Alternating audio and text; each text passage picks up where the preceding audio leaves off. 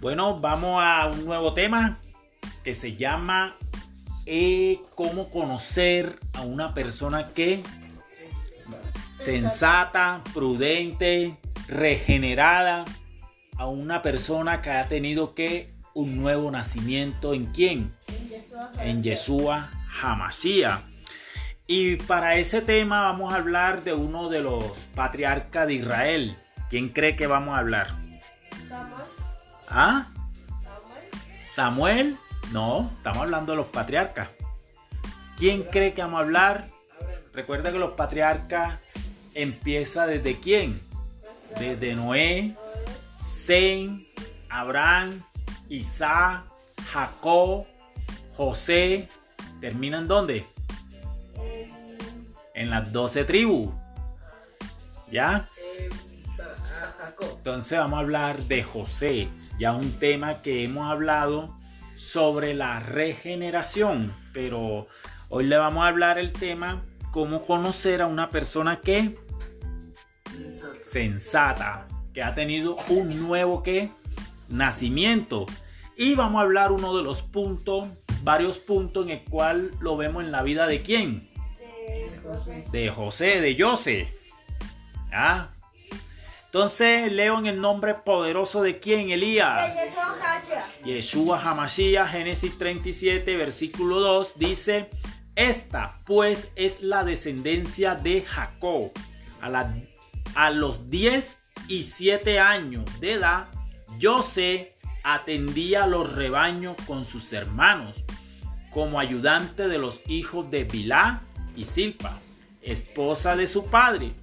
Y José trajo malos informes de ello a su padre. El 3 dice, sucede que Israel amaba a José más que a todos sus, sus hijos, porque este era el hijo de su vejez y le había hecho una túnica ornamental. Listo, dejémoslo ahí. El primer punto que vamos a tratar es cómo para conocer a una persona que madura, sensata, prudente, que haya tenido un nuevo nacimiento, es que esa persona es temerosa a quién? A Elohim, a Yeshua, a Yuhei Bajei, ya, a Yahweh. Entonces, aquí notamos algo de que yo sé cuántos años tenía. Siete. 17 años, porque dice a los 10 y 7 años. O sea, ¿tenía cuánto? 17 años. ¿Y él con quién estaba? Estaba con sus hermanos, los hijos de quién? Dice de Bila y Silpa, ya que fueron esposa de quién? De su padre Jacob. Pero hay algo que nos llama la atención, es que dice, y José trajo malos informes de ello a su padre. La pregunta, ¿qué hacían los hijos de Jacob? Cosas malas. Si dice la escritura, la Torá dice que traía malos informes, era porque no hacían cosas buenas, ¿verdad, Elías? Ajá. Eran porque no estaban adorando a Elohim, me imagino. Como, ¿qué creen ustedes que hacían los hijos de Jacob? Mm, Yo creo que se cogían un cabrito y se lo comían. Ellos. Se comían un cabrito, ¿tú qué dices, Samuel? Sí, Como, ¿qué crees tú que pueden estar haciendo? Vendían a una, a una oveja. vendían una oveja y se repartían la plata, ¿verdad? Podría ser. La, también puede ser. ¿Ya? Hacían otras cosas. De pronto metían mujeres rameras. O sea, las rameras, ¿ustedes saben quiénes son? Que son las que normalmente conocemos como las, las que trabajan en fornicación. ¿Ya? De pronto. Pero dice de que José le llevaba que malos informes de ello a su padre. O sea, de que José para sus hermanos eran qué? ¿Ah? El sapo. O el espía. ¿Qué era José? El... Entonces, hay algo que nosotros tenemos que notar. Es que José o José no alcahueteaba qué? ¿Qué no alcahueteaba? El pecado. El pecado, ¿verdad? O sea, la definición del pecado, ¿cuál es? La transgresión de la ley, que significa que la desobediencia a la ley de quién? De Elohim, que son los mandamientos de Elohim. Entonces, podemos analizar de que José no era de los que alcahueteaba el pecado. ¿Ya? Muchas veces nosotros alcahueteamos el pecado. Muchas veces nosotros no exhortamos a nuestro prójimo. ¿Me entiendes? Cuando tú exhortas a tu prójimo, para, para muchos de tus prójimos, eres tú que el, el que el espía, el metiche, ¿me entiendes? Normalmente lo que se conoce en el bajo mundo como el sapo, ¿ya? El que todo lo informa, el chismoso, así te van a tratar. Porque a mí Lenny me decía que era la tapa. ¿Ya ves? Entonces, están analizando y muchas veces Dios nos puede demandar. Si le llega a pasar algo a esa persona y nosotros no lo exhortamos, ¿sabe qué pasa? Que Dios nos demanda esa vida. ¿Por qué te va a decir, Elías, si tú viste a Samuel robándole a tu papá y robar es pecado, ¿por qué no lo exhortaste? ¿Está viendo? O viceversa. Eli- eh, Samuel viene y ve a Elías echando una mentira y Samuel no te corrige, Dios va a demandar. O cuando se cogen las cosas atrevidamente, ¿eso qué es? Robar. ¿Está viendo? Pero, hay un pero. Si su papá viene y le dicen, Elías, Samuel, Joseph, no vean video de juego en la televisión. Y viene Samuel y prende la televisión y pone video para ver video de eso en la televisión de juego. Y Elías se queda callado y no me dice nada que está haciendo Elías. Está alcahueteando y está pecando porque eres cómplice de ese pecado. Yo sé, no era cómplice del pecado de sus hermanos. Como les dije, quizá ellos vendían una oveja y se repartían la plata escondida de quién? De Jacob. Quizá ellos se comían un cabrito. ¿A escondida de quién? De Jacob. Quizá ellos llevaban mentira a su papá. Y José se daba cuenta. Y para y José sabía que eso era qué? Pecado. Entonces, para ellos José era un espía. Entonces, ojo con eso. Una persona que es madura en las cosas de Dios, una persona que es sensata en las cosas de Dios, una persona que tiene temor a Elohim, es una persona que no alcahuetea el pecado. Es una persona que te va a corregir. Dice un proverbio que el sabio escucha la corrección y agradece. O sea, que cuando a ti te, que cuando a ti te, te, te, te implican, te dicen muchas cosas y tú no agradeces, no eres prudente, eres imprudente. Por ejemplo, si yo dejo una bolsa de Intacren ahí, ahí en la mesa, y yo no le he dicho ninguna orden que se lo coma y se lo comen atrevidamente, ¿qué se llama eso? Pecado, ¿por qué? Porque lo vamos. Está robando, ¿verdad? Que dice los mandamientos de Dios, no robará. Y eso es desobediencia. Por eso que Elohim dispersó a Israel. Por eso que Elohim permitió muchas cosas a la casa de Israel. ¿Por qué? Porque fueron muy desobedientes. O sea, de que a veces nosotros escuchamos las palabras de Elohim, nos entra por un oído y nos sale por otro. Y eso es pecado ante los ojos de Dios. ¿Y qué dice Elohim? Si tú presta atención a mis mandamientos y lo pones ¿qué?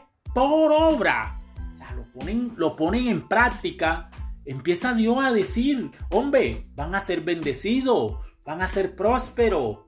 Pero si tú no lo haces, no, no te puedo bendecir. Entonces, ¿cómo ustedes quieren ser bendecidos? ¿Cómo quieren ustedes ser bendecidos por Elohim si desobedecen los mandamientos de Dios?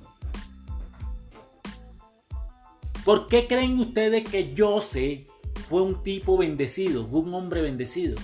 Porque él no, él no alcahueteaba pecado. No alcahueteaba, intentaba lo más posible no pecar, intentaba lo más posible de obedecer los mandamientos de Dios. Imagínate. Y ustedes que están conociendo la historia de, de, de José, ustedes que están mirando todo esto, a ustedes no le da tan siquiera un poquito de temor, de tan siquiera obedecer. ¿Ah? ¿Por qué creen ustedes de que hay hoy en día jóvenes que están en el otro mundo? Porque el, el quinto mandamiento de Dios que dice, honra a tu padre y a tu madre, y tus días que serán de larga día, vida, ¿no es? Entonces, si ustedes no honran a su papá y a su mamá, ¿ustedes creen que le puede pasar? La protección de Dios se le quita. Que la misericordia de Dios hacia ustedes es diferente. Pero tengan cuidado, con Dios no se juega. Con Elohim no se juega. Obedezcan. Si su mamá le dice algo, obedezcan. Si su papá le dice algo, obedezcan. Pero no hagan lo contrario. Al hacer ustedes lo contrario, son tercos. ¿O ustedes quieren de que Dios trate con ustedes? Para empezar a orarle a Dios por eso. Decirle, Elohim, trata duro con Samuel, trata duro con Elías. Porque no quieren ser obedientes a ti. Yo sé no era alcahueto. Y yo tampoco voy a alcahuetearle a ustedes. Yo tengo que corregirlo. Si Samuel se está pellizcando la comida, yo tengo que corregirlo. Eso es robar. Si Elías se coge 200 pesos, que es insignificante, y no me dice, eso es robar. Eso es pecado. Si yo escucho que ustedes están mintiendo, yo tengo que corregirlo. Yo no puedo alcahuetearlo. Porque si yo lo alcahueteo, ¿qué pasa? Si yo la alcahueteo, Dios va a demandar la vida de ustedes sobre mí. ¿Y qué cuenta voy a darle Dios? Si ustedes quieren ser bendecidos, obedezcan. Ustedes quieren ser bendecidos, prosperados, obedezcan. ¿Qué dice el Salmo 1? Siempre ese versículo se lo voy a recitar. Bienaventurado el varón que no anduvo en consejo de malo, ni estuvo que en camino de pecadores, ni en silla de encarnecedores se ha sentado, sino que en la ley o los mandamientos de Elohim de Dios está que su delicia y en sus mandamientos medita que día y noche será como un árbol plantado junto a corriente de agua que da su fruto en su tiempo y su hoja que no cae y todo lo que hace que prosperará. ¿Cuál es la clave entonces para prosperar? meditar día y obedecerla. Esa es la clave. Entonces, ojo con eso. Que el pecado es la desobediencia a los mandamientos. Esa es la definición que le da la escritura, la Biblia. Es la desobediencia a los mandamientos de Dios. Y Dios va a llamarlo a cuenta a ustedes. ¿No sabían ustedes?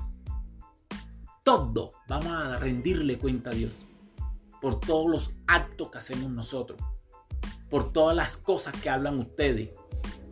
Por todo ustedes van a darle cuenta a Dios y excusa delante de Elohim no va a haber. Entonces, vamos a dejarla hasta ahí.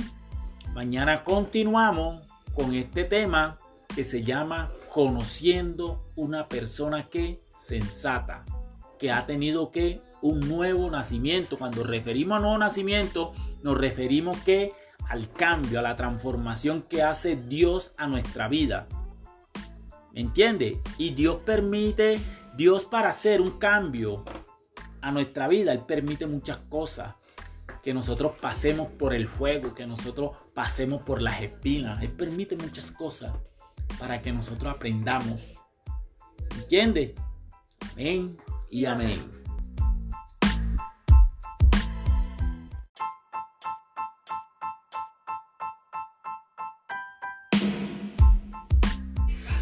Shabbat Shalom. Vamos a seguir con nuestra serie que está titulado Conociendo un corazón que regenerado o sensata. Y ya hemos estudiado la primera parte que lo titulamos de que un corazón regenerado no alcahuetea qué? El pecado, ¿verdad? Y aprendimos de que nosotros a veces somos cómplices de qué? Del pecado. ¿Cómo así? Cuando le tapamos la falta a nuestro prójimo o compañero sabiendo de que ha pecado contra Dios. Entonces Dios nos perdone porque muchas veces cometemos ese error, esa falta. Ya nosotros tenemos que, ¿qué? exhortar a nuestro prójimo, hacerle ver que lo que está haciendo a Elohim, el eterno Dios, no le agrada.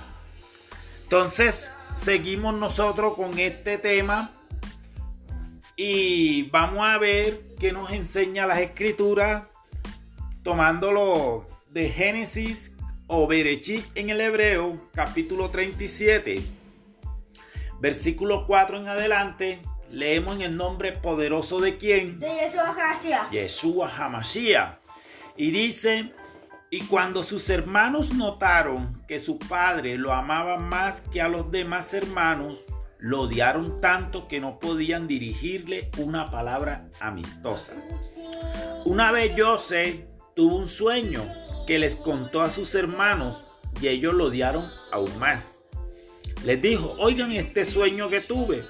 Nosotros estábamos atando manojo en el campo, cuando de pronto mi manojo se levantó y quedó derecho. Entonces los manojos de ustedes se reunieron alrededor del mío y se postraron. Sus hermanos respondieron, ¿quiere decir que vas a reinar sobre nosotros? ¿Que vas a tener dominio sobre nosotros? Y lo odiaron aún más por lo que decía sobre su sueño tuvo otro sueño y se lo contó a sus hermanos, diciendo, miren, he tenido otro sueño y esta vez el sol, la luna y once estrellas se postraban delante de mí. Y cuando se lo contó a su padre y a sus hermanos, su padre lo regañó, le dijo, ¿qué clase de sueño es ese que has tenido? Es que vamos a venir yo, tu madre y tus hermanos a postrarnos hasta el suelo delante de ti.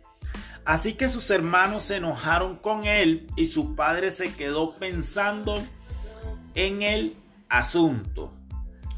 Bueno, lo dejamos hasta ahí.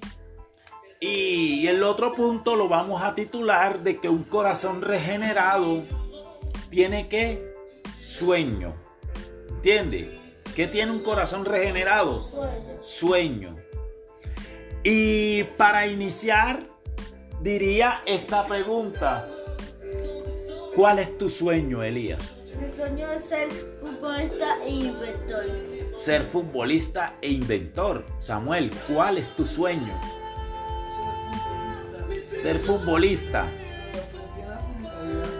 ¿Sin qué? No has definido en la parte profesional. En la primera sección, el primer punto que nosotros mirábamos era de que una persona regenerada no alcahuetea el pecado, ¿verdad? Eso quiere decir de que como tú no alcahueteas el pecado, eres una persona que honesta. Y por ser tú una persona honesta, vas a tener que enemigo. Vas a tener enemigo, como decimos en, eh, en nuestras palabras castizas, enemigo al piso. Pero cuando tú tienes esos enemigos, vas a conocer quién realmente son tus amigos. ¿Por qué? Porque tú no le alcahueteas lo que ellos hacen, pero vas a tener personas que sí van a ser honestas también contigo y te van a querer. Así que una persona que en su vida espiritual, que anhela las cosas de Dios, teme a Dios, esa persona también tiene sueño. Un sueño son deseos. ¿Son qué? Anhelos también. Es lo que yo quiero ser. Ahora, tu sueño debe estar muy ligado a la voluntad de Dios. Como así se preguntarán, ¿verdad? Cuando yo digo de que debe estar muy ligado a la voluntad de Dios, nosotros tenemos que antes decirle a Dios, Señor, si está que en tu perfecta voluntad. Recuerda de que la voluntad de Dios es que buena, perfecta y agradable. O sea, y el pensamiento de Dios hacia nosotros no es pensamiento de qué? De mal. De mal, sino de qué? De bien, ¿verdad? Entonces nosotros, nuestro sueño, tenemos que ponérselo en manos de Dios.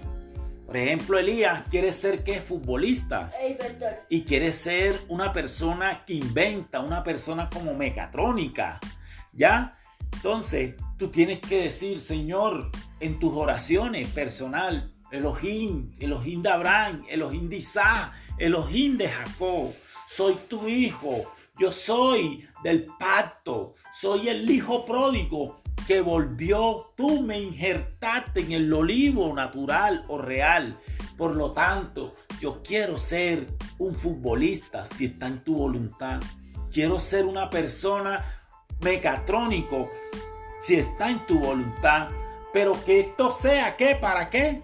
Para tuyo. Para la gloria de Él. O sea, nosotros no podemos desear algo, no podemos tener un sueño en el cual vaya ¿qué? a perjudicarnos. ¿Cómo así? Te preguntará, ¿verdad? Por ejemplo, Dios permite que tú seas que el futbolista. Pero si Dios que conoce el corazón de cada uno de nosotros y mira de que en tu corazón va a haber, va a orgullo, que sin tu corazón va a haber que arrogancia, que sin tu corazón va a haber otras cosas que están en contra de la Torah de Él, Él no lo va a permitir. ¿Me hago entender? ¿O ustedes por qué creen de que José tenía estos sueños? Porque él era de Él era Dios. Porque quizá en el corazón de José era ser qué? Rey. O sea, como yo le dije al principio, de pronto Jacob le decía, tú, ahora que yo me muera, tú vas a tomar el liderazgo de este pueblo. Porque Dios, imagino que Jacob le contaba lo que Dios le dijo a Abraham, lo que Dios le dijo a Isaac y lo que Dios le dijo a él. Recuerda nosotros en el tema de una historia de amor aprendimos cuando Dios le dijo a Abraham, en ti será bendita todas las naciones de la tierra, cuando Dios le dijo a Isaac de que iba que por su linaje iba a bendecir a muchas naciones y a Jacob le dijo de que sus lomos iban a salir qué? Naciones. Ya iban a salir naciones y de sus lomos iban a salir reyes. Entonces yo me imagino de que José tenía esa imagen de ser que rey, gobernador. ¿Me entiende? Pero lo que no sabía José, que los deseos tienen que ir ligados a la voluntad de Dios. Y cuando va ligado a la voluntad de Dios, ¿qué hace Dios? hace. ¿Qué hace Dios? Lo haces. Lo hace. Te mete en un proceso, como yo le llamo, en un entrenamiento. ¿Me hago entender? Por ejemplo, yo para ser que infante marina profesional, ¿en qué entré yo? En un entrenamiento. Un entrenamiento que empezaron a quitarme cosas que yo traía. Ejemplo, Si yo me levantaba a las 10, 11 de la mañana, allá me iba a levantar a las 4, 3 de la mañana. Si yo no hacía ejercicio, allá yo iba a hacer ejercicio. ¿Y cuál cómo te pasó tu sueño que tú me que tú nos has dicho que tú querías ser psicólogo, loco? Ajá, pero Pero cuando todo queda a la, a la voluntad de Dios.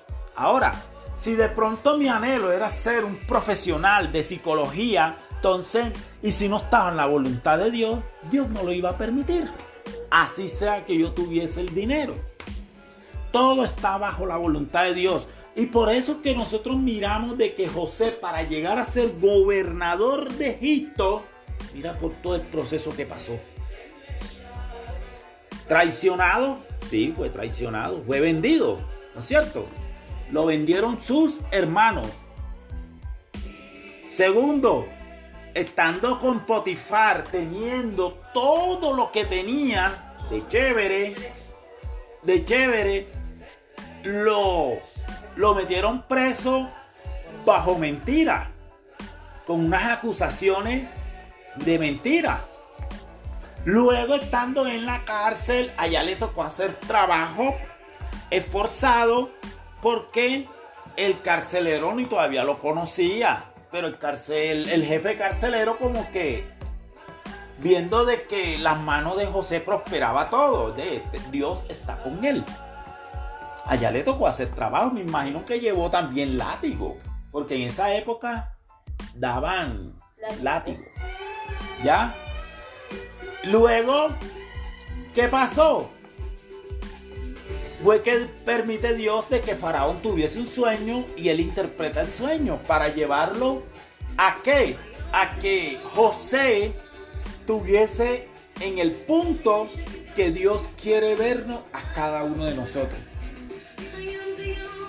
Eso es lo que pasa. ¿En dónde puso, en dónde llevó Dios? Quizá en el corazón de José había de pronto resentimiento, ¿no? Quizá en el corazón de José había que sed de venganza.